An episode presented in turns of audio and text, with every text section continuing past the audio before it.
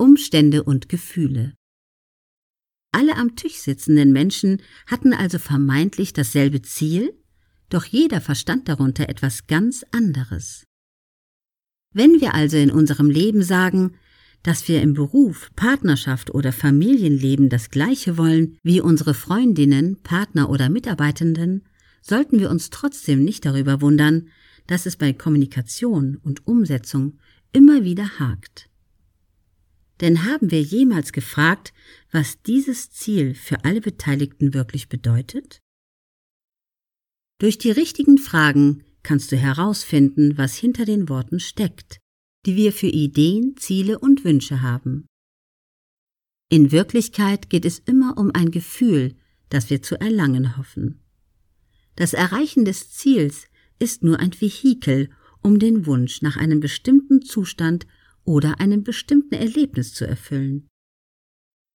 Du magst an der Oberfläche das gleiche Ziel haben wie dein Kollege, oder deine Partnerin, doch das Gefühl, das du damit suchst, kann ein ganz anderes sein. Und auch das, woran du merken würdest, dass du das Ziel erreicht hast, kann sich von dem deines Partners grundlegend unterscheiden. Also tun wir oft völlig unterschiedliche Dinge, obwohl wir glauben, das gleiche Ziel zu verfolgen. In der Geschichte der jungen Band war dieser Moment übrigens nicht die Lösung aller Probleme aber ihr wurde endlich klar, woher die Probleme in der Kommunikation und daher auch in der Umsetzung ihrer Ziele stammten. Mit diesem Wissen konnten sie beginnen, die wichtigen Fragen zu stellen. Was meinst du, wenn du Erfolg sagst? Meinen wir wirklich das Gleiche? Wie erfüllen wir die Bedürfnisse aller oder finden einen Kompromiss? Frage dich also immer, was hinter deinen Antworten liegt. Vielleicht entdeckst du, dass es um ein Gefühl geht und nicht um äußere Umstände.